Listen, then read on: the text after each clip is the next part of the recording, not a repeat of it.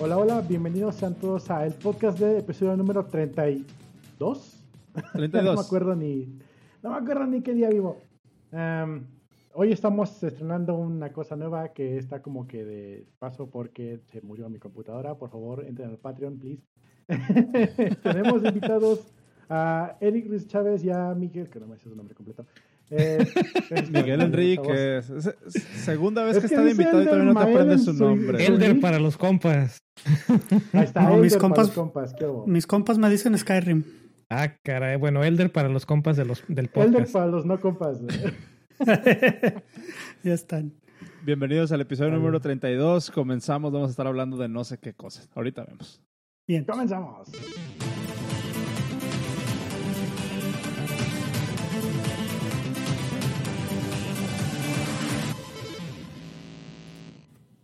¿Qué hubo? No, yo de repente entré al, al chat de aquí al canal de voz del Discord y, y fue así como, de, ah, cabrón, hay casa llena hoy. ¿Qué pedo? Iba a estar chambitas, pero no pudo llegar. Esto, este vato de Open Radios que tampoco pudo llegar. Iba, hoy iba Es a que ser así es- como que. Sí, va a ser mercado hoy, ¿no? Pero, pero está bien, o sea, es, es este, ¿cómo se llama? Ya estamos cerrando el año, todo el mundo anda bien ocupadísimo. Este, pero pues muchas gracias por, por darse el tiempo de caerle, Eric y, y, y Miguel, que ya invitados recurrentes. ¿no? Ya, ya se te estaba yendo el nombre de Miguel. Ya somos clientes. sí, los, los vamos a, los vamos a poner ahí ya de, de honorarios. Me vas a sellar mi, mi tarjetita y a los 10 que... Este... Del estacionamiento. Ah, ok. Ándale. A los 10 episodios que me toca. ¿Me toca escoger mi aventura? Ay, güey. Pues, Ya te dan para el taxi. sí. abrimos un, un, un Patreon así con tu nombre también. Entonces, Eso suena bastante bien. Pero a ver, ¿qué onda? pues. ¿Qué onda, Eric y, y Miguel? ¿Cómo han estado? Hace mucho que no hablamos. Uy. No, pues todo bien por mi lado. Ay, de, flojera, un poquito este estresado por viaje, pero, pero bien. Bueno, no estresado, un poquito ya de a, a punto ya con, con un pie en el, en el avión. ¿Vas a venir a México? Sí, ya para en unos días más ya estoy, ya estoy yendo para allá. Bien, entonces yo voy a andar en Nice. Guadalajara también. El viernes llego, voy al Posada Dev. Ah, el Posadé, ¿sí vas a ir? Eh, y metí una solicitud para. más bien, más- Me metí una, un paper para dar una conferencia, pero no me lo quisieron. Entonces voy a ir a ver la conferencia de otro cuate. Vas a ir a reclamarles en persona. Oye, Sí. me quedé. Sí, no, no me confirmaste, pero ya vine. En la de preguntas y respuestas voy a poner más que una pregunta, tengo un flash talk. Ah. Más que una pregunta, es un comentario. Oye, pero eso sí, para las personas que nos están escuchando, sí, porfa, no hagan eso. O sea, si hay Q&A al final de las, de las, de las, este, ¿cómo se llama? ¿Pláticas? De las, pláticas de las conferencias. O sea, pues, neta, si- no hablen si no tienen una pregunta. O, o sea, no, ahí no van las opiniones, please. Para los que vayan a dar conferencia, eh, pro tip, llévense a uno o dos compas, paisas, amigos, personas conocidas con preguntas este, pre, Prefabricadas. prehechas, prefabricadas. Y eso es un muy buen tip para que empiece Ah, la lluvia de preguntas. conversación. Ah, Sí, cuando llegas a dar una conferencia y no estás seguro si alguien va a preguntar o no, haces como que tu, por lo menos una, así como que con alguien te pones de acuerdo para que te hagan una pregunta y eso como que anima a que la, las demás, los demás asistentes empiecen a preguntar. Los en el- En el medio infiltrados. se les conoce como paleros. Ándale. No, pero en. Netox sí, sí funciona. Que es como cuando vas a un restaurante y andas ligando y llegas antes y le dices, oye, mándame una botella de champán de un fan Ah, a, a media cita, ¿no? No, eso es un Wigman. Ándale. sí, ese es el sí. wingman. Exacto, pues que es un palero, güey, es lo mismo. Un Pues, palero oye. para los datings. Ay, no, eso se escuchó muy feo. Este, Sí. oye, este, a, a lo mejor me doy una vuelta el viernes, este, por, por Guanatos, güey, a ver si nos toca coincidir por allá para el posader. Vientos. Nice. Eh, ¿Qué les parece si empezamos con tema? Porque tenemos, creo que, follow-up. Eh, me llovió por todos lados la semana pasada. Comentarios de gente que nos estaba escuchando y se estaba arrancando los pelos de estrés. Y el cabello.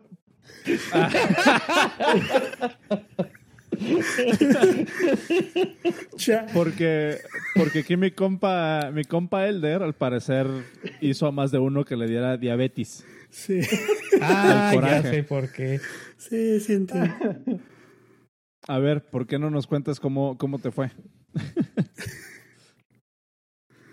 ¿Yo? No, yo, a mí, a mí fue, a mí fue bien, pobres de los que escucharon.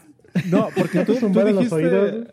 No, tú dijiste en el, en el, ¿cómo se llama? En el, en el chat, eh, en el Slack, que también te habían llegado como comentarios, ¿no? ah, Nadie- no, pero te- es- ese fue otro cuate. Ese cuate me dijo, no, no andes echando mentiras, que dijiste que tus este, proyectos todos fueron exitosos. Y yo, no, pues sí fueron Ah. exitosos en cuanto a que usé Trunk Based Development, pero así hubo unos proyectos en los que nos corrieron, así literalmente, pero no puedo por hablar usar más de eso. Based Development. No, fue porque cambiaron de CTO, entonces nos corrieron Ah. así, psh, cámara. Ya. Pero sí, te digo, a mí me, a mí me llegó este el comentario de que, de que sí sonaba como bastante estresante, de que a lo mejor que se veía como que no escalaba. Este, ¿tú tuviste algo que, que pensar al respecto de eso, Eric? Del Trunk Development, pues no es Ajá. algo que yo he hecho como tal, pero pues no estoy en contra de, digo, si, si llevan esa, esa práctica de los feature flags que, este, que te permite precisamente tener la, la, la funcionalidad a medias, no veo por qué no. Sí he utilizado feature flags y de, de hecho hablamos de eso ayer en, en Dev Night. Y la verdad es, es un must have para cualquier, cualquier proyecto, sea web, sea nativo, sea lo que sea. Es algo que debería de estar y la verdad es que pues lo platicábamos ayer, ¿no, Elder? Que este a mí por lo menos me salvó, me ha salvado al menos una vez en producción de que es que este feature está alentando cañón esta funcionalidad y este pues ahora tenemos que hacer rollback o tenemos que quitarlo a ver cómo y pues no, no, no, nada más feature flag off y listo, funcionalidad fuera. Sí. Este, y también asimismo llegamos a mandar mm, con meses de anticipación código que no estaba, o sea, que estaba in progress y le estábamos haciendo merge. Y digo, no, no llevábamos esa práctica de llevar trunk, trunk based development, pero incluso con branches, pues sí hacíamos el, el branch y cuando queríamos hacer pruebas nosotros era up al, al branch principal y ese código se iba a producción, te digo, semanas, si no es que meses antes de que estuviera listo. Y pues nada más con un, con un feature flag lo activábamos, probábamos y lo desactivábamos. Sí. Ahí el, creo que ahí el único chiste, y perdón si me estoy adueñando del micrófono y es algo que no platicamos ayer. Este, el único detalle importante es que los feature flags que en general no van a proteger tu código de que reviente la aplicación. Entonces sí, nada más tienes que como que asegurarte de que estás poniendo el feature flag en el lugar correcto para que si se si llegas a- al punto donde está el, el, el- el feature flag protegiendo el código, pues que no lo vaya que no vaya a, intentar llamar algo que no que no deba llamar. Pero fuera de eso, pues la verdad yo no le veo ningún problema. Los feature flags son cosas chidillas. eh, lo utiliza mucho en videojuegos. Por ejemplo, en, bueno, ¿te gusta World of Warcraft, por ejemplo? Eh, en el update que te mandan una semana antes o un mes antes, ya vienen todos los cambios. Nada más el día del release es un false por true y vámonos. Sí. Y Pues hasta los sus- major releases los bajan con Ajá. lo van bajando al fin que son con eso de que son releases chiquitos de carpeta de Ujú. 70 gigas. Sí. Ah, yo nomás quiero ah, decir algo que yo creo no puntualicé mucho cuando estuvimos hablando en los dos podcasts, es que yo me enfoqué mucho en feature flags. Uy, Sorry. A Sorry. alguien se le cayó el micrófono. Sí, sí, ya sé, no le peguen a la mesa.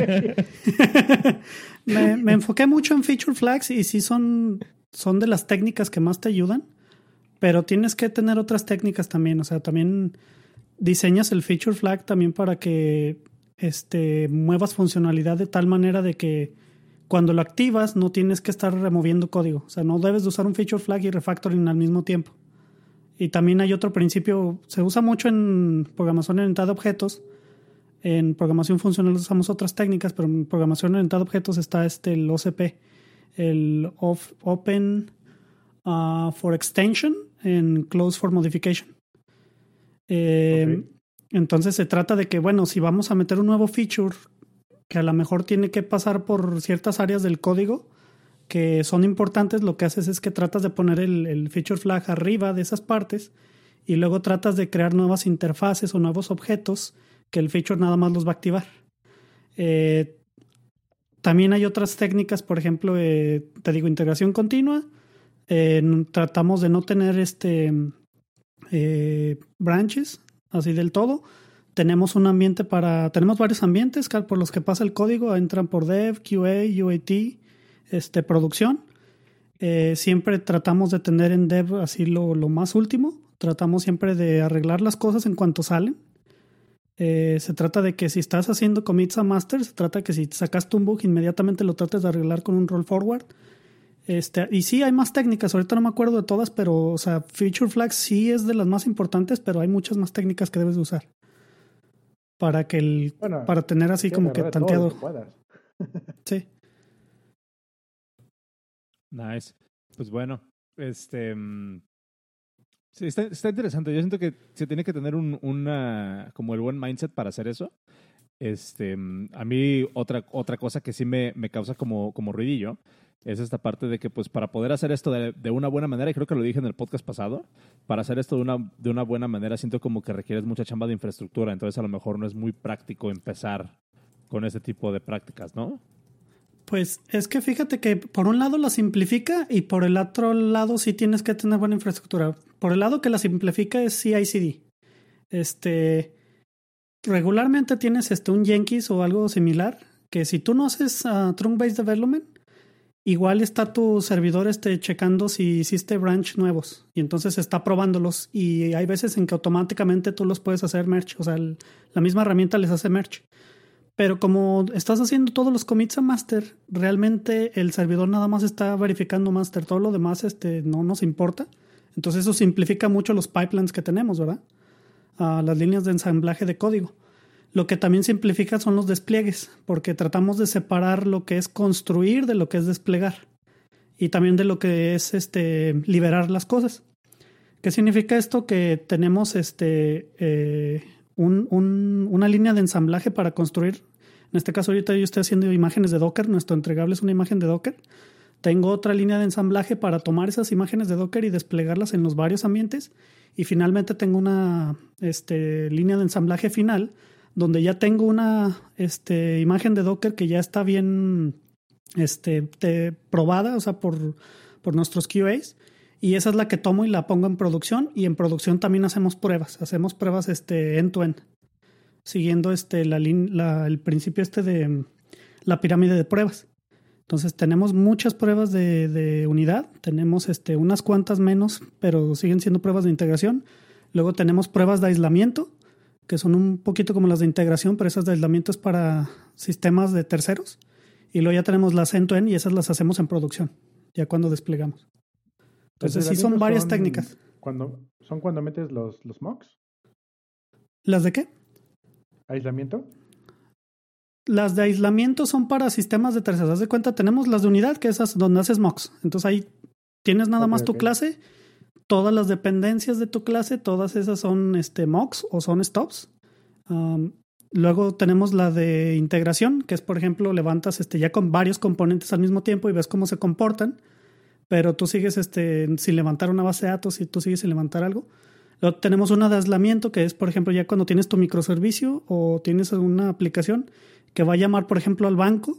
Entonces tú lo que haces es mocks del banco.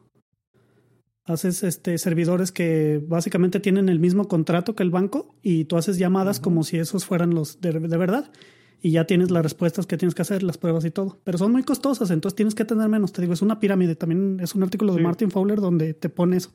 Y luego ya nada más en producción, este, hacemos así un smoke test, así, hazle este, una llamada HTTP al home de la página o al microservicio y que te regrese que está activo y ya con eso hacemos a lo mejor el happy path, el, así el, el uso, Ajá. el caso de uso más común y lo ya, si, si eso jala, entonces nosotros ya tenemos confianza de que, nuestro sistema no ha roto nada realmente crítico. Te preguntan qué utilizas para Constant Integration, CI y CD. ¿Qué usas, ¿Perdón? ¿Qué usan en tu empresa? ¿Qué usan en tu empresa para CI y CD? Pues es que depende del proyecto. Este, a mi empresa como tal tiene un, un servidor de CI y CD que se llama. Chin, ya se me olvidó. Se llama No GoCD. no. Ah, No, sí, se llama GoCD. Pero realmente, este, como que es un conflicto de interés, porque en muchos proyectos digamos, eh, pues queremos poner un GoCD, oigan, pero ese es de ustedes. Entonces, como que no les agrada o no les gusta el, el modelo de soporte que tenemos.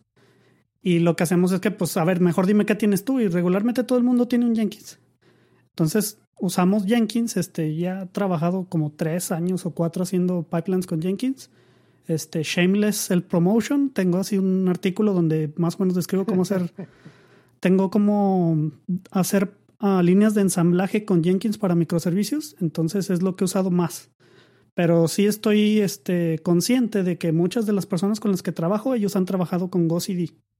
Y también estamos abiertos a todo lo demás, pero sí tratamos de tener un servidor de CI/CD.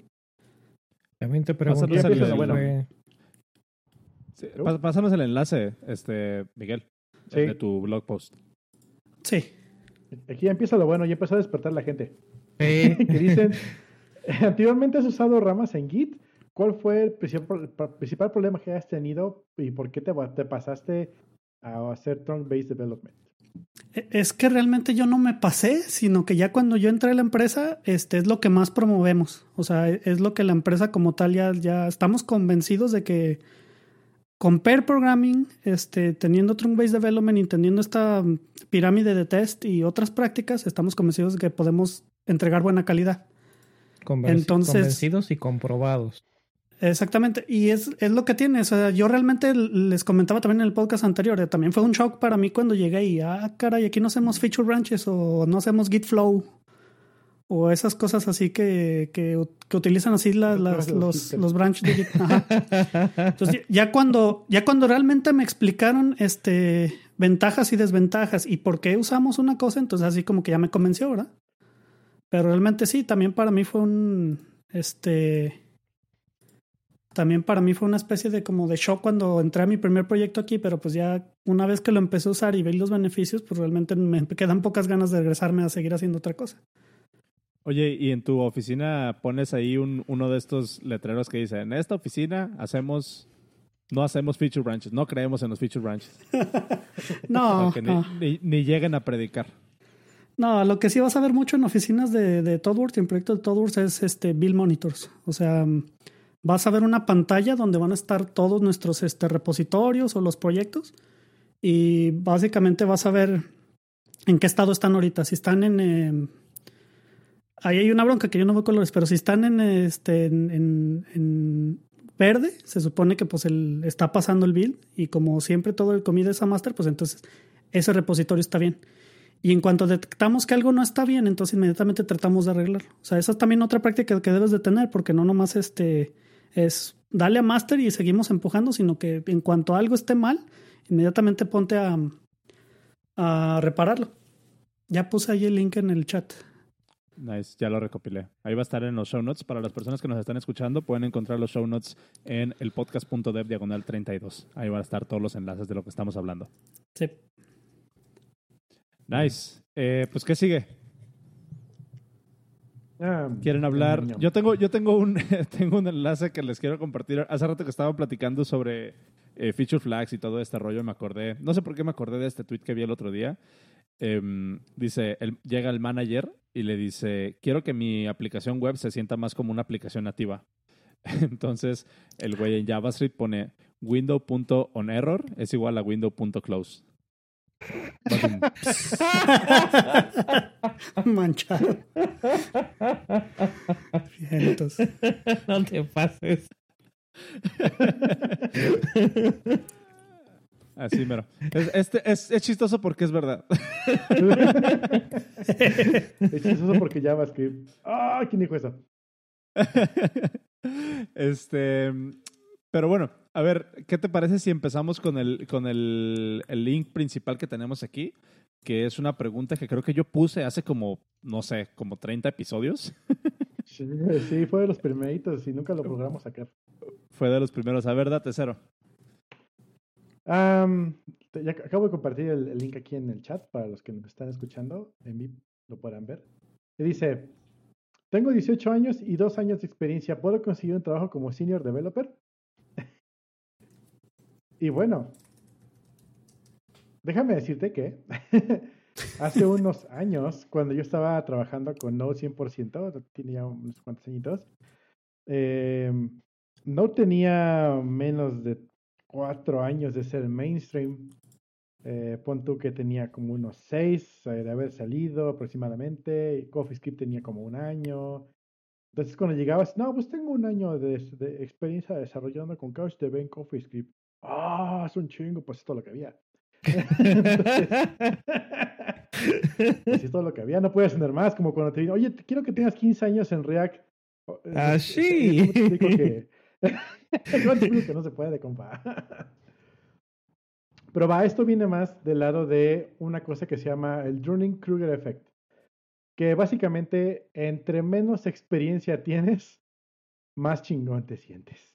Es como que el extremo opuesto del. eh, ¿Se me fue el nombre? El síndrome, El del síndrome del impostor. impostor. Y Ajá. Discrepo un poquito, pero después me meto. A ver, ya Dale, empezamos, dale. ya empezaron. Ya empezamos, valió ya empezamos. Dale, dale. ¿Por qué? Ya ¿Por qué? empezamos ¿Por con... qué? Ok. Saca- saca el Tú dices que mientras menos sabes, más pro te sientes. Ajá. Esa es tu definición. Yo diría que más bien mientras menos estás expuesto a una comunidad, más experto te sientes. Y eso es porque eh, es- tiene que ver con el link que compartí hace rato, nada más que igual y ahorita lo vuelvo a poner. Va a salir como Steve Jobs porque se me ocurrió cambiarme el nombre y como no tiene... Por cierto, feature request, este paréntesis, necesitas ponerle una forma de cambiarte el nickname sin perder el todo el, El historial chat. del chat. Porque si ahorita le doy salir, voy a perder, voy a perder todo el historial del chat. Anyway, Toma el screenshot.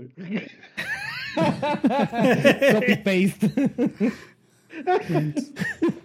Híjole, lástima que no estoy en, en Safari porque hace ratito vi que el, el Reader View en Safari funcionaba muy bien. Pero bueno, anyway. Este, hay, un, hay un blog post cuando yo me topé con este mismo tema que se llama el, el renacimiento, este, The Rise of the Expert Beginner. Entonces, básicamente es, estás en una empresa eh, o estás en un ecosistema cerrado o en un sistema cerrado, em- aprendes, aprendes, aprendes, empiezas como literalmente como beginner, sigues aprendiendo, ya eres, ándale, ese mero, gracias por pasar el link. Sí, lo guardé hace rato. Vientos. Este, eh, sigues aprendiendo, como que a- a- agarras el conocimiento de tu, de tu aplicación o lo que estés trabajando. Y si no tienes ese, esa exposición con comunidades externas en donde estás trabajando, pues llega un momento en el que te vuelves experto de lo que estás haciendo nada más. Como lo que decías, pues sí, estoy, estoy trabajando en Node y Node tiene uno o dos años y CoffeeScript tiene un año y pues soy el, el experto porque soy el único que lo hace en, en, en mi equipo, en mi empresa. Y pues nunca voy a conferencias, nunca veo videos, nunca hago nada más, así que soy acá el, el, el chingón, soy el experto. Pero pues Sí. no, realmente. Y hay- en ese link hay una analogía muy buena de, de este, de precisamente de quien lo está escribiendo, que pues en juega al boliche. y el, el lugar en el que juega boliche, o el- en la población en la que juega boliche, pues es el, el pro. Pero pues, como nunca sale a ningún otro lugar, pues nunca se da cuenta que pues será muy pro en donde está, pero Sí, Pues- pero en otros lados no. pues en otros lados, ¿no? En otros lados realmente te das cuenta que estás muy, muy beginner. Fíjate que me pasó eso en... Tú y yo estuvimos en la misma empresa, según yo. Me pasó eso en esa empresa. Róbala, róbala. No. no. La, ro- robo yo. quemo. Empieza con soft y termina con tech. Ándale. No sé. Quizás. A lo mejor, y a lo mejor está en, en, este, en un lugar en el que empieza con aguas Sí. y termina en calientes. no, pero ya, ya fuera de broma. ah, lo que pasa es que yo fui este empleado lateral, les llaman. Entonces, ellos me contrataron ya, yo teniendo, ya, ya habiendo tenido experiencia en otros lados. Y realmente lo que vi es que empresas como esas por un lado son como escuelita, ¿verdad? O sea, sí se ocupan porque son de las que regularmente te ofrecen tu primer trabajo saliendo de, la carrera. Me tocó este, emplear a alguien o, que fueran varias personas que salieron de la, carrera o que estaban haciendo sus prácticas y los mandan a un equipo pues a trabajar y realmente trabajan así igual que tú. O sea, ni siquiera es así de que no, mira, veme cómo trabajo. No, no, ahí te va la chamba y ahí pregunta, pero pues a ver cómo la haces. El chiste es que de todas las personas que han estado ahí un buen rato, realmente sí tenían muy bajo nivel. O sea, los que empezaron su carrera ahí donde estaban, um, en esa empresa, realmente tenían un nivel muy bajo. Y también me pasó que me mandaban entrenamientos eh, de esa misma empresa y la persona que daba el entrenamiento también a veces no sabía ni qué ondas. O sea, sí se, como tú dices, sí se creía el experto o sí, sí era la, la persona con más este, expertise en toda la empresa, pero realmente las cosas que te enseñaba ya estaban muy, muy, este, en el pasado. O sea, Uh, no sé cómo malas prácticas. Sí, o malas prácticas. O sea, te decían, yo me acuerdo que estaba leyendo un libro de CSS y lo primero que decían es no hagas esto y luego voy al entrenamiento este y la persona inmediatamente dijo, y así le van a hacer cuando se encuentren este problema. Y ya nomás así me di el, el, palmazo en la cabeza, pero sí, o sea, realmente, eh, te digo, es una escuelita, o sea, son necesarios en el sentido de que sí te ayudan cuando entras ahí por primera vez y si te cae en un buen equipo es que también esa es otra cosa que realmente es una lotería. O sea, estoy seguro que en esa misma empresa debe de haber equipos donde había personas muy capaces y que les interesaba su chamba y que por lo tanto pues le echaban ganas así fuera de, de, de la empresa, iban a conferencias, cosas por el estilo, pero realmente si tú te quedabas con lo que la empresa te daba, realmente no era nada. O sea, era, era un nivel muy básico. A mí me tocó caer en blandito, caí en un muy sí. buen equipo. Había, sí. había mucha gente, definitivamente. En, había muchos expert beginners, pero también había mucha gente muy capaz en el equipo. La verdad, sí, es, sí. aprendí mucho en, en eso y, y, creo que, digo, no me quiero poner el, no me quiero colgar el milagrito, pero creo que también ayudé a que otros aprendieran mucho de claro. lo que a mí me tocó aprender. Y lo que dices sí. de, de, de, este tipo de empresas que, que jalan gente nueva, también me tocó ver y de hecho a mí me tocó incluso hacer, me tocó hacer, um, ¿cómo se dice? Recruiting. Me tocó jalar uh -huh. a una, me tocó ir a dar una, un curso a, a la universidad. Me tocó ver gente que era capaz y de esa gente que era capaz me tocó jalar a, al menos a una persona y esa persona el día de hoy está trabajando aquí en Estados Unidos en, un, en una posición en, en Adobe. Entonces, pues sí, me tocó ver su, su, crecimiento desde que estaba terminando sus prácticas en la uni a que le tocó eh, pues a, a quedarse como, como líder del equipo porque hubo una situación ahí medio, medio extraña sí. con los clientes en la que estaba yo. Fue de te sales y se queda, tú escoges quién se queda de líder. Uh -huh. quedó de líder y fue creciendo, creciendo, creciendo y la verdad es que sí. Sí. Y hay muchas sí, otras no. personas que pues ahí siguen. Y digo, no está, no está nada mal que sigan ahí, pero pero pues no, no, yo sí pienso que está mal. O sea, realmente. No, si estás teniendo sí, crecimiento. Sí, sí, pues sí, pero crecimiento yo lo veo así de que tú me dices, eh, voy a. Me, me, hicieron tech lead. ¿Sí? Pero si tú eres el tech lead de personas que realmente no tienen un buen nivel, pues ¿de qué te sirve ser tech lead ahí? ¿Sí me entiendes? O sí, no, bueno, me, me, van a subir el sueldo mucho me van a subir el sueldo mucho. Está bien la parte del dinero. O sea, si, si te gusta estar en esa empresa porque te pagan bien y realmente a veces pagan muy bien, pues adelante, pero realmente no estás aprendiendo nada. Y entonces el día que esa empresa o te corra o le pase algo, vas a querer ir a, a, a buscar trabajo, todo el mundo va, se va a dar cuenta del nivel que tienes y realmente no, no la vas a armar. Yo creo que podríamos atacar este problema porque hay, siento que hay dos perspectivas que podemos discutir. Eh, y siento que está bien interesante porque me parece que las dos están como en contra una de la otra. A ver si me explico. La primera es cuando tú eres un expert beginner y cómo te afecta a ti a nivel personal. Y la segunda, cómo a la empresa o cómo a la organización le afecta tener expert beginners o personas que creen que saben más de lo que realmente saben. Entonces, creo que podemos atacarlos eh, individualmente ¿Qué les parece si empezamos ahorita a platicar sobre cómo te afecta, cómo afecta a un nivel personal eh, esta parte de creer que lo sabes todo? ¿Qué es lo que significa y cómo puedes detectar que sabes, o sea, que, que estás en esta situación, que estás como en este feedback loop, donde nada más tú mismo te estás echando, da- dando palmaditas en, el- en la espalda. Pues Eso está es- bien, cabrona. yo pienso que yo pienso que no sabes lo que no sabes, ¿verdad? Eso. Y me ganaste la frase. Exacto.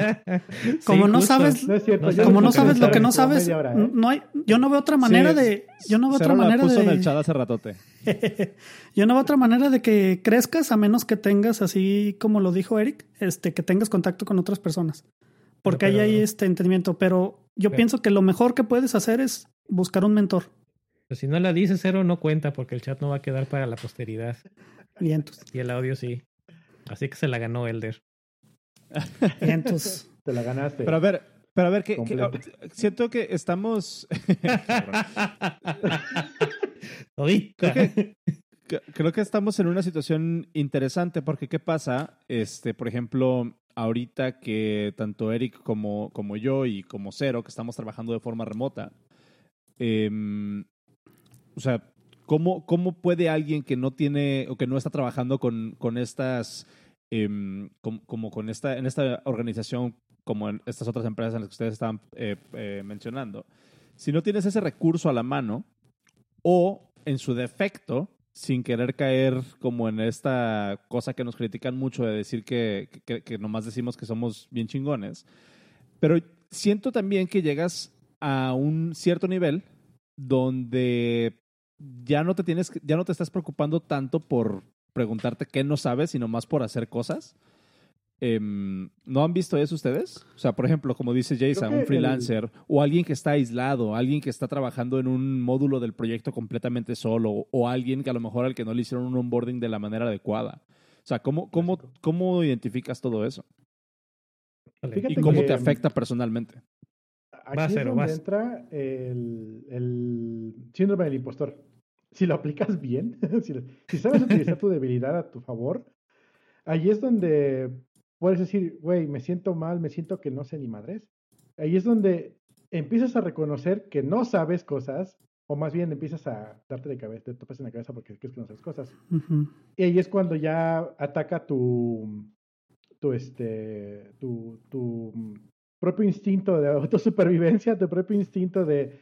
De, este, autodestructivo? ah, de- De autodestrucción. sí, de- exacto. Yo, por ejemplo, este, yo, por ejemplo, este Black Friday, me compré un curso en Udemy de, de canvassing en HTML eh, con Canvas.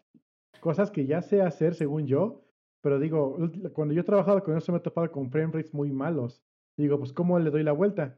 Pues, a ver, un cursillo, ching- Y ya, este, me puse a verlo y sí, los primeros, son, son- es como, son como 80 videitos.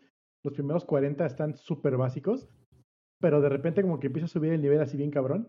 Y es que dices, ah, espérame tantito, déjale, pongo pausa y, y dejo de ver la tele y me enfoco en el video. Porque si los primeros videos era de que el HTML es, lo abres con el menor que y así, ah, siguiente, siguiente, siguiente, siguiente. ¿no? Pero ya después de un rato ya te das cuenta que están informes. Entonces, allí lo que a mí, lo personal, me ha ayudado es que de repente me, entra la depre, digo, güey, no, estoy avanzando, no sé. Y pues le busco en algún lado, casi siempre estoy en YouTube viendo chingaderas de, de, de física cuántica, que no entiendo nada, pero me gusta verlos. Y de repente agarro cosas de código, digo, está gorrito programador en YouTube, y pues está chido. eh, aprendes cosas. Eh, ahora bien, cuando estás en la, en la ¿cómo lo llaman en, en este de Kruger Effect? Se llama, perdón, cuando estás en la montaña de la estupidez, Mount, Mount Stupidity, no, este, no tienes esa, esa noción. Entonces ahí cuando te agarra a ti mismo de que cómo te afecta personalmente, realmente no te afecta porque crees que no tienes problema.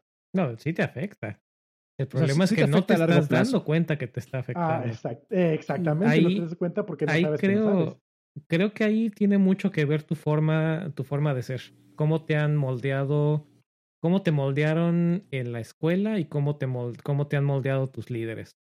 Porque si tú tienes un líder que te está haciendo push para que tú mismo estés aprendiendo cosas, o que te está haciendo push para que, que empieces a salirte de esa área de confort en la que estás, eso te va a ayudar a estar, a estar aprendiendo algo nuevo, a no quedarte con el expert beginner, sino que pues sabes que hay algo afuera que pues tienes que que ver. Y la otra es algo que yo hago, aunque no tan seguido como, como quisiera, pero estoy intentando nuevamente hacerlo, es buscar comunidades que estén cerca a las que pueda yo asistir. Por ejemplo, me, me acabo de topar con, con dos meetups nuevos que son enfocados a, a desarrollo web y pues está padre que pues, también vas y conoces otras perspectivas y conoces otra gente. Incluso te sirve hasta para hacer networking y para hacer otro, otro tipo de cosas de las que no estamos hablando, pero personalmente... interesante. Personalmente a mí lo, lo que me gusta o lo, lo, que yo he vivido para no quedarme estancado en, este, en, en esa etapa del Mount, Mount of Stupidity o, o en la etapa de Expert Beginner es exponerme a, a, otras cosas afuera. Como dices tú, ver qué más hay en YouTube, eh, algún curso que luego termino comprando algún curso y nunca lo veo o nunca lo termino, o se queda a medias, o libros que cada vez tengo más, más libros en, en, en el queue por leer y ¿El no... backlog?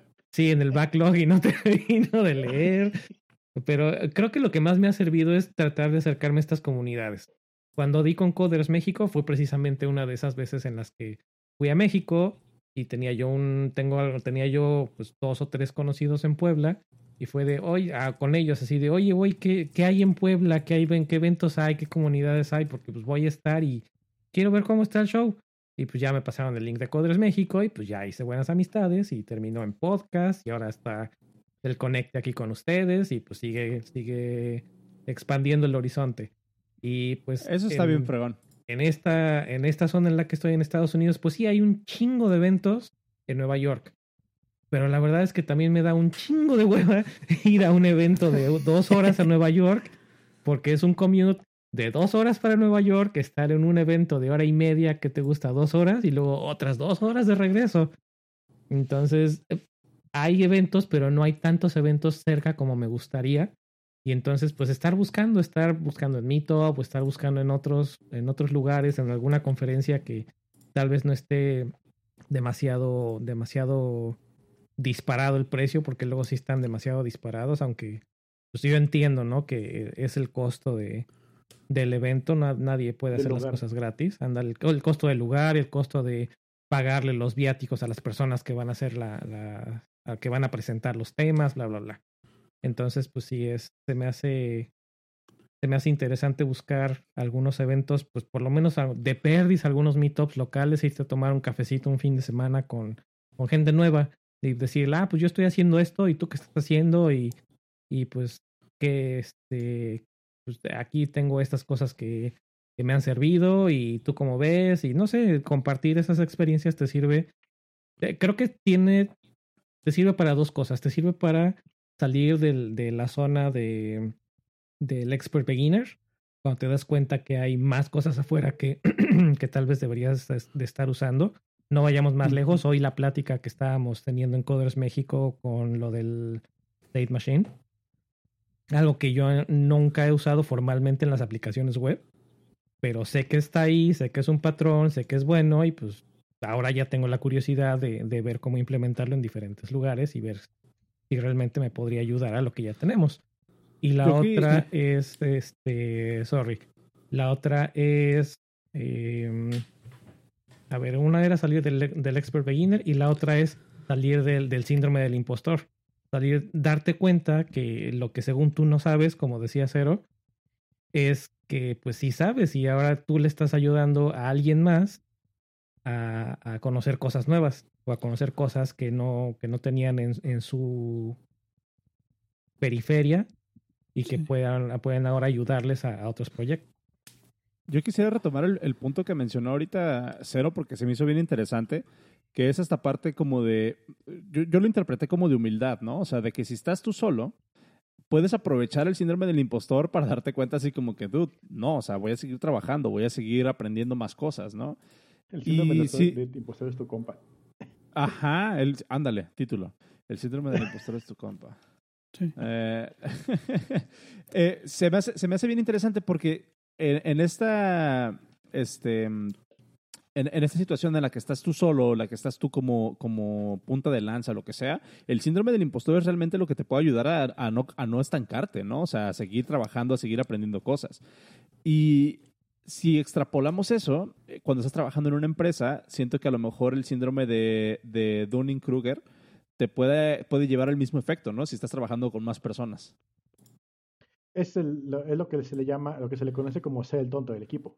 Es una de las formas de Mm. crecer más rápidas que existen. Sí, yo, esa es como otra filosofía, ¿no? Que si, si eres el más inteligente o el más productivo de tu equipo, a lo mejor no está tan padre.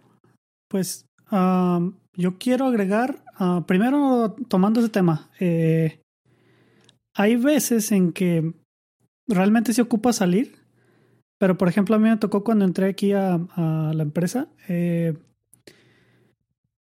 el primer mes o dos ellos me contrataron para ser desarrollador de aplicaciones y realmente pues yo ya tenía el background, ya había hecho Java, ya había hecho JavaScript, ya había hecho este poquitito de otros ¿no? lenguajes.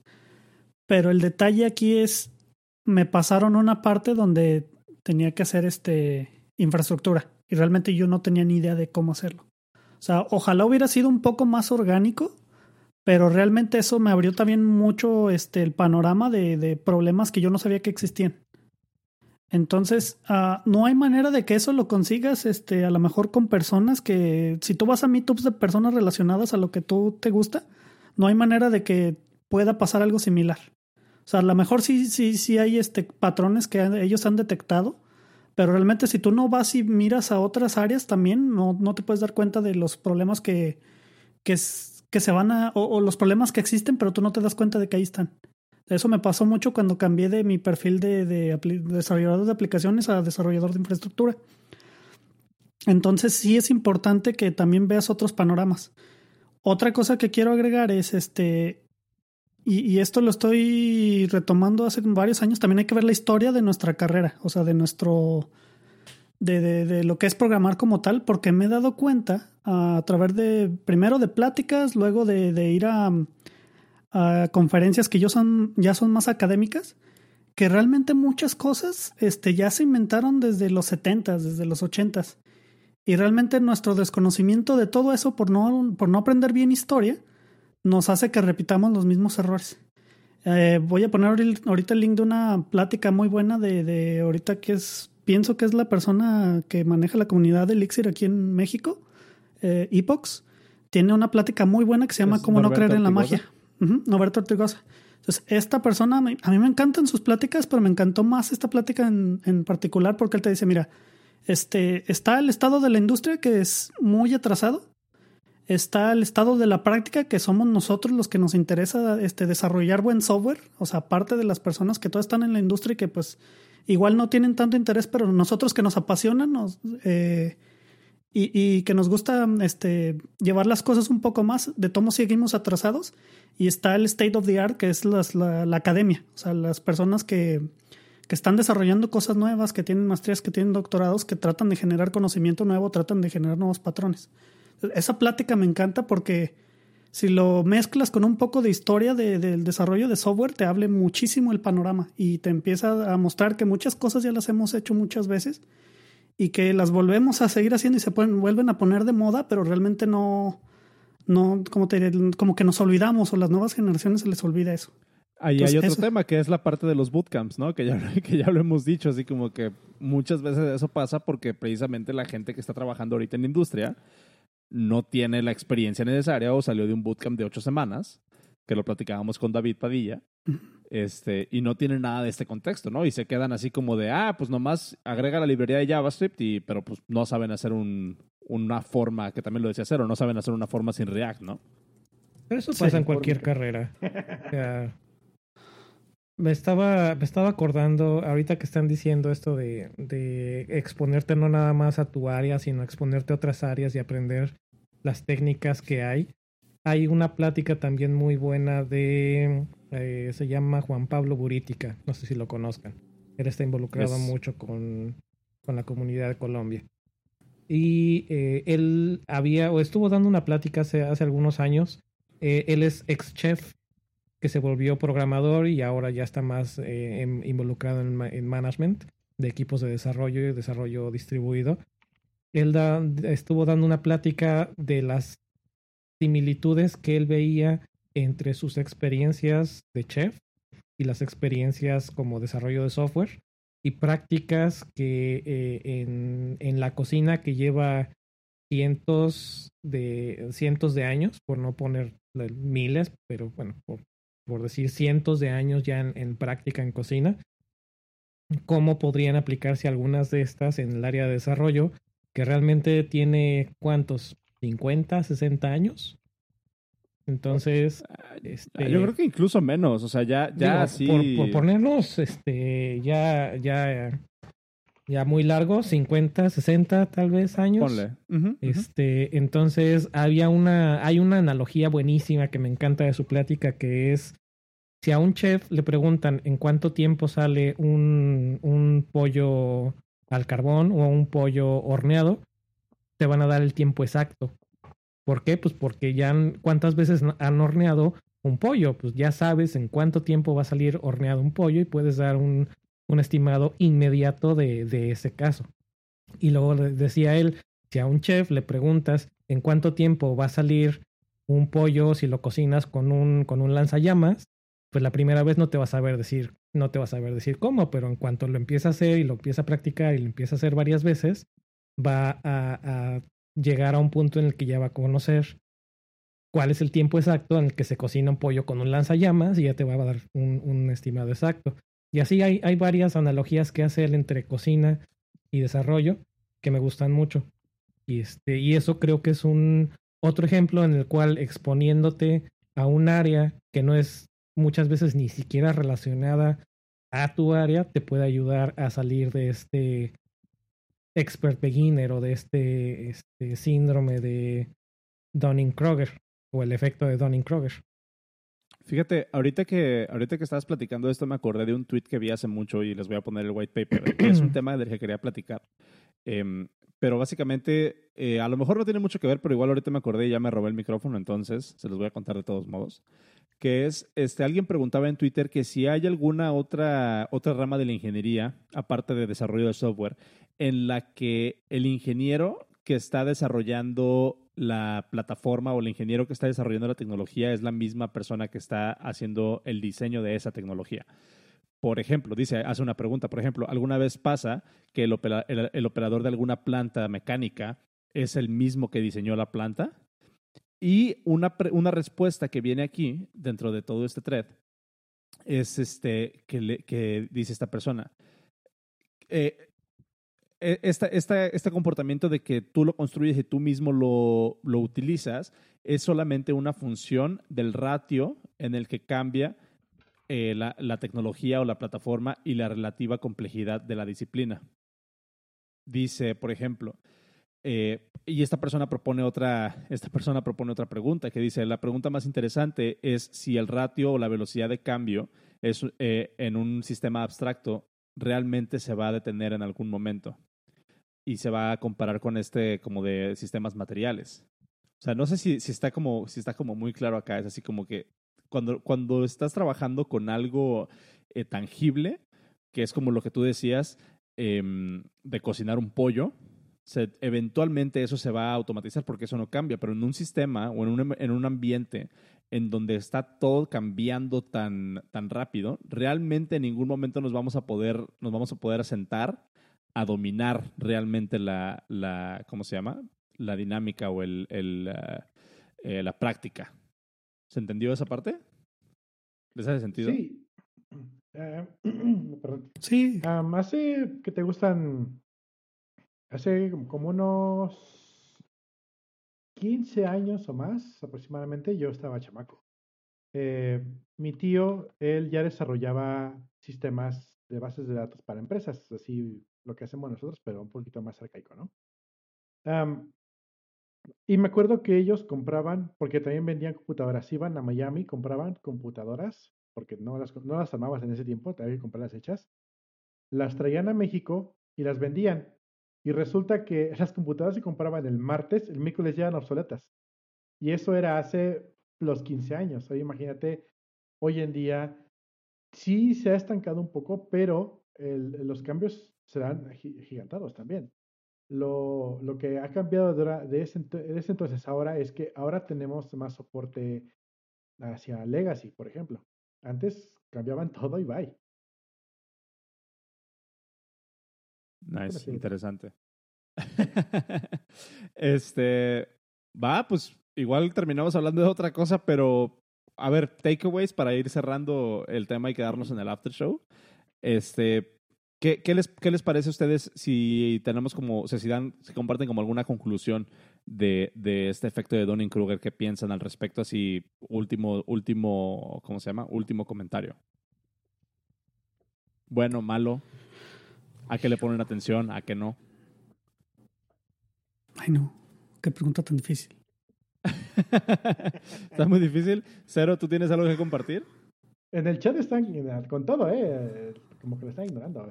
Dice Alex A ver, pues...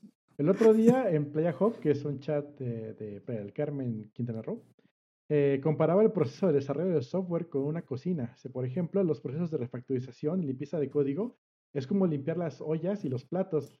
Limpiar donde trabajas para no tener cochinera porque se vaya acumulando. Digo, puedes encontrar simis en todos lados. Yo, por ejemplo, utilizo mucho mi experiencia como mesero para lidiar con gente. Y de una u otra forma me ha, me ha, funcionado porque soy de, las pocas personas de ingeniería que se avienta a, las juntas, se avienta a hablar con otras áreas, porque mucha gente que no, no late eso y es totalmente normal, pero pues yo, yo he tenido un poquito más experiencia lidiando con un montón de gente que, que te ve como para abajo y pues aprendes a, darle la vuelta y a, no tomarlo personal y, a dar lo mejor del momento. Y eso, si lo traspasas a desarrollo o a, tu trabajo, a ingeniería sobre todo, que es que los ingenieros tienen una, digo tienen porque yo no soy ingeniero, no, no me grande, tienen una, una mentalidad muy cuadrada, por así decirlo, así generalizando completamente. Em, y, y, no es tan fácil que se abran a hablar con otras personas. Entonces, los símiles puedes encontrar en cualquier lado, pero sí es una buena analogía ver eso como si fuera una cocina. También, sí, y también, y también este, digo, también, también si eres, si, tienes, si tienes experiencia como mesero, pues puedes aprender que si alguien te cae mal en la oficina, pues le puedes escupir a su código, ¿no? Por supuesto. oh, ni me digan. Yo trabajé de mesero un tiempo y sí, no vayan al restaurante. Te regresan el commit y le escupes al PR. Se lo bloquea sin razón, ¿no? Y te reverse, digo, reverse, este, rebase force. ¿Y cómo no? Ahí se va. Vámonos. Este, ¿Tú qué onda, Eric? Este, ¿Quieres compartir algún, algún final thought al respecto? Híjole. Eh, pues creo que resumir lo que decía, ¿no? De, de si, ya sea que estén en equipos grandes o en equipos pequeños o que trabajen remotos como algunos de nosotros, tratar de exponerse a comunidades, ya sea en persona o aunque sea de forma virtual, creo que ayuda mucho para, eh, pues no nada más para darte cuenta que, estás o no estás en esa zona del expert, del expert beginner, sino que para también darte cuenta que, que hay muchas otras formas de, de ver el mundo y de, de pensar y pues aprender a tomar las cosas con, con diferentes filosofías creo que eso ayuda mucho el, el exponerte y el, el, abrirte a otras, a otras experiencias. Sí, exactamente. Este, yo creo que sí lo, sí lo he comentado alguna, alguna vez eh, aquí en el podcast, que es que antes de entrar a la empresa donde trabajo ahorita, yo me sentía que era, que era senior. Y yo sentía que, que lo, o sea, que pues era, estaba así como que en top of the game, ¿no? Y de repente, por razones del destino, entro a esta empresa donde estoy trabajando ahorita y me doy cuenta que, que, pues no, absolutamente no. O sea, estaba, estaba tirando completamente para el otro lado, ¿no? Es así como ese reality check em, que me ha servido mucho, la verdad. Me ha servido mucho como tener esa, esa mm, cachetada de humildad, ¿no? Así de, ah, no, que muy cabrón. Y te das cuenta que pues realmente allá afuera, fuera, fuera de lo que tú crees que está pasando, realmente están pasando cosas mucho más interesantes, están pasando cosas mucho más eh, complicadas con mucho mayor impacto del que puedes hacer si te quedas como con esta visión súper, súper angosta, ¿no? De lo que tú crees que está pasando, pero en realidad no, no, no volteas a ver más allá. Entonces, em, yo sí siento que es un, un, ejercicio del que todos tenemos que ser responsables, independientemente de si trabajas en una organización o trabajas independientemente, eh, o si trabajas eh, de, forma remota o si trabajas como líder tener esa, esos momentos como de, de darte un self-assessment de cómo estás, de qué estás haciendo y si realmente estás teniendo una actitud adecuada con tu trabajo. Porque también eh, yo siento que cualquier persona que respete su trabajo y que respete como el craft, siempre va a estar viendo en qué puede mejorar, ¿no? Ya en el momento en el que estás, que donde sientes que ya la sabes, eh, donde, que, que, que sientes que ya la sabes toda y que sientes que ya no necesitas aprender nada más, ahí es donde empieza a decaer tu carrera y es donde te empiezas a estancar. Em, entonces, yo sí siento como que es una parte a la que la- le tenemos que poner mucha atención. Qué bueno que tocamos el tema y sí espero que las personas que nos estén escuchando eh, se lleven algo de esto, ¿no? Sí es bien importante tener esa, esa como conciencia. Y esa Sí. se podría decir como, como humildad hasta cierto punto. Sí, Sí. humildad creo que es un punto muy importante. No confundir humildad con el síndrome del impostor. O sea, no, no, no sentirte que, que no sabes, sino más bien conocer qué es lo que sabes y aceptar que así como hay muchos que saben menos que tú, siempre va a haber muchos que, vas a- que van a saber más que tú. Y, Siempre también darte cuenta que... ¿Cómo? Siempre habrá un asiático. Ah, tu chiste racista. Diario. No podía Oh, faltar. Chan, chan, chan. No, pero, pero sí, sí esta parte como que ya poniéndonos un poquito así como que más serio y, y para aquellas personas que, que luego les da pena preguntar, Ujú. aquí creo que aplica Ah, mucho no. el, el dicho este de que, o sea, no hay, no hay preguntas tontas, ¿no? Digo, Esa me realmente encanta. lo que, esa, lo esa que quiero frase decir de- es- De Carl Sagan. Ajá, no hay preguntas pendejas, hay pendejos que no preguntan. Mm. Em, En resumen, versión TLDR, Simón. No hay preguntas pendejas, hay pendejos que no preguntan. Sí, de eso yo- se trató el episodio. Las únicas preguntas pendejas son las que no se hacen para no, para Sí. no afectar tanto al, al que Sí, me está sí. preguntando. sí. Para no perjudicar Yo- tanto. Yo nada más, este, creo, lo, lo que más me ha beneficiado en los últimos años, este, yo entiendo que está bien aprender buenas prácticas, entiendo que está bien tener tus, los principios de, de, ingeniería, todo eso, pero lo que más me ha ayudado a comprender las cosas en los últimos años es, es eso, in- investiga la historia de, de, de las ciencias de la computación, o sea, date cuenta que hay veces, este, que ya las cosas ya alguien las inventó. A lo mejor no era factible implementarlas en ese tiempo, pero muchas cosas de las que he visto, alguien ya las había hecho. Muchos problemas ya se han resuelto antes y, y pienso que mucha gente descarta también a la academia por lo mismo, por el Donny Kruger. De que dicen, no, es que pues eso es este, ¿cómo me decían en el chat la otra vez? Si te importa estar correcto, este, vete a la academia. Yo pienso que descartar ese tipo de cosas, es, eso sí es arrogancia. Yo pienso que descartar las cosas que, que la historia y la academia te ofrecen, eso sí es arrogancia para mí. El momento en el que trabajé con alguien que realmente era académico por profesión, pero se me cambió a, la industria del software por, por la lana, porque por realmente pagan más. Ahí sí me di cuenta de que muchas, muchas cosas ya, ya, ya se han resuelto y nosotros por soberbia no, no nos ponemos a investigarlos o los descartamos. Así es. Entonces, pues ahí está su, su dosis de, serenidad. En el momento en que sepan que ya la sepan todas, regresense a los basics y pues, se van a dar cuenta que muchas veces después de 30 años ya no sabes hacer uno al mundo. Y ahí es cuando empieza lo interesante, ¿no? O sea, como... Después de cinco, da- después de cinco años en el mismo trabajo, te empiezas a cuestionar si, si quieres hacer un whiteboard interview o no. Ándale.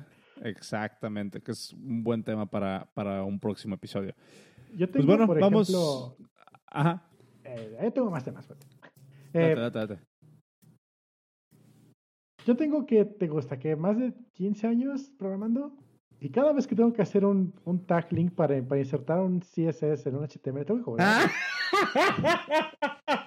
no te pasas de acá Díganme que no les pasa lo días. mismo. Con razón se descuadra el chat.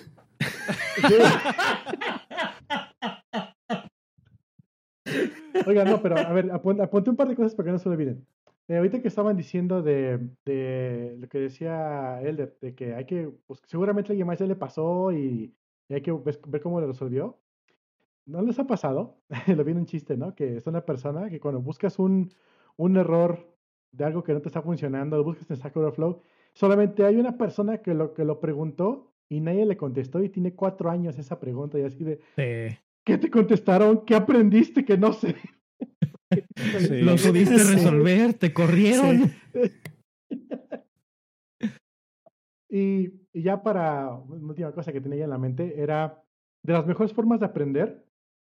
Em, dicen que el que sabe, ¿cómo, cómo dice? ¿Cómo dice el, el, dicho? El que sabe lo hace y el que no sabe enseña. Eh, suena muy feo, pero una de las mejores formas para mí, para aprender, es dando una plática, enseñando, haciendo un pre-programming hacia un junior que me dice, oye, ¿sabes qué? No puedo hacer esto. Ah, te, digo cómo lo hago. Y resulta que tampoco lo sé, pero yo estoy en chinga buscándole como si fuera mi problema. Y eso como que me motiva un chingo para, para, pues, para aprender algo más y para al mismo tiempo porque siento que tengo una deuda social con otra persona porque le estoy yo enseñando y no lo sé y pues tengo que aprenderlo. Y es como que se me pegan mal las cosas así y creo que es una de las mejores formas. Y ahora bien, otra forma que también sirve mucho y es como un pro tip que algún día leí o más bien vi, era cuando yo estaba aprendiendo a manejar en la moto, que decían, ¿cómo puedes mejorar la forma en que manejas? ¿Cómo puedes deshacerte de tus malos hábitos que, que agarras así, eh, como siempre agarras cosas?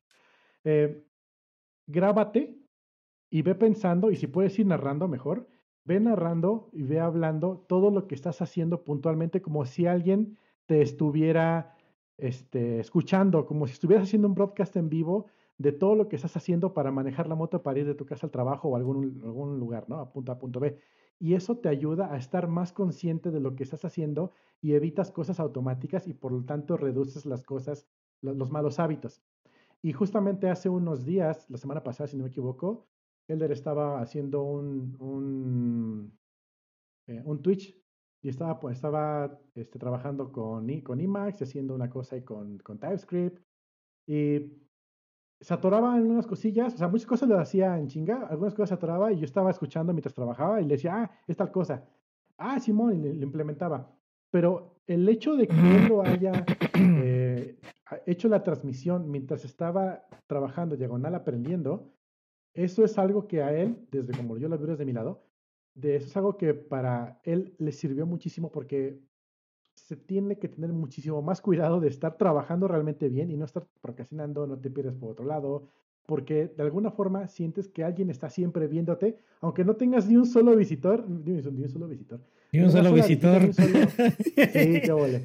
Aunque no tengas una sola persona escuchándote o viéndote, en tu mente piensas que sí lo es y no te está hablando. Y dices, chin, me está viendo que la estoy defecando en alta. Ok, mejor lo hago, lo hago, lo pienso más. Y eso te ayuda a trabajar mejor. Entonces es como que un pro tip que me gustaría dejarles a todos. Bien. Bien, entonces. Pues vámonos yendo. Este, muchísimas gracias a, Eric y a, Elder por estar en el episodio de hoy. Ya eh, invitados recurrentes. Muy buenos, muy buenos puntos acá. Te voy a interrumpir este, tantito, oye. A ver, date se ve que el after va a estar buenísimo, así que quienes no estén de patrons ya ¿eh? se están tardando. De hecho, uh. que, es a lo, que es a lo que iba, que es este, acuérdense que tenemos un Patreon, eh, si les gusta el podcast, si nos quieren apoyar y quieren que hagamos, eh, pues digamos que los episodios con, con, más amor, ¿no? Y si se quieren enterar del chisme, de todo lo que pasa, este, ya, ya hemos, ya hemos, este, ¿cómo se dice? Ya se ha suscrito gente porque, por, por chismosa. Este. Pues, ¿por qué crees que me suscribí? Y eso, y eso está chingón. Entonces, si se quieren enterar del chisme, si quieren em, saber nombres, saber fechas, saber nombres de las empresas, saber todo, ahí sí los, ahí sí los, sí los decimos. Y no hay VIPs. Em, entonces, se pueden ir a patreon.com diagonal el podcast dev, nos pueden apoyar desde 3 dólares al, al, mes y reciben un episodio extra cada semana. Eh, aparte de eso, pues por favor, Elder y, Eric, compártanos dónde nos podemos encontrar, dónde se ponen en contacto la gente con ustedes. Eh, y pues nada, a ver, dense. Ok, este, yo soy Miguel Enríquez, me pueden encontrar nada más en Twitter con arroba eldermael este, también tengo un podcast. Este, somos parte de, la comunidad de podcast de podcast.fans. Eh, el podcast se llama Pirate Dev Radio y lo hago junto con mi compadre Gerardo García. Cool. Eh, página web en donde están todos mis links. Ah, igual y si quieren después lo ponen, ericruizdechavez.com. Y pues también está el podcast de devnights.mx y ahí están todos los links también para Dev Nights, pero Ahorita no me voy a aventar comercial de, de ese podcast. Está muy bueno, ¿eh? se lo recomiendo. Sí está, sí está chingón, el, el, el Dev Nights. Eh, y pues bueno, a mí me encuentran en arroba suanros en Twitter y en todos lados. Cero es arroba cero dragon y la cuenta del podcast es arroba guion bajo el podcast. Eh, nos vemos el próximo martes. Eh, suscríbanse a Patreon, por favor, si nos echan la mano. Eh, si nos quieren dar un regalito de Navidad para que Cero se compre otra compu, ya podamos transmitir. Pues chingón, ¿no? Acá sin, sin preocupaciones. Oye, estuvo chingón. No, sí, sí, sí, sí. La, la neta, la neta me gustó el setup y parece que la gente estuvo más activa en el chat, entonces parece Se me que vamos una por buen forma de camino. poder as- mandar, por ejemplo, los links así en vivo y que se empujen en After. la pantalla y así puedan... Para el after. Ok. Al after, al after, al after. bueno, pues los dejamos. lo- Para dejarlos los picados. dejamos. Sí, sí, sí. Los dejamos y este, nos vemos la próxima semana. Nos quedamos en el after con Eric y con Miguel y con Cero y conmigo. Ah, Cuídense mucho, pásenla bien. Nos vemos el próximo martes. Hasta luego. Gracias. Bye.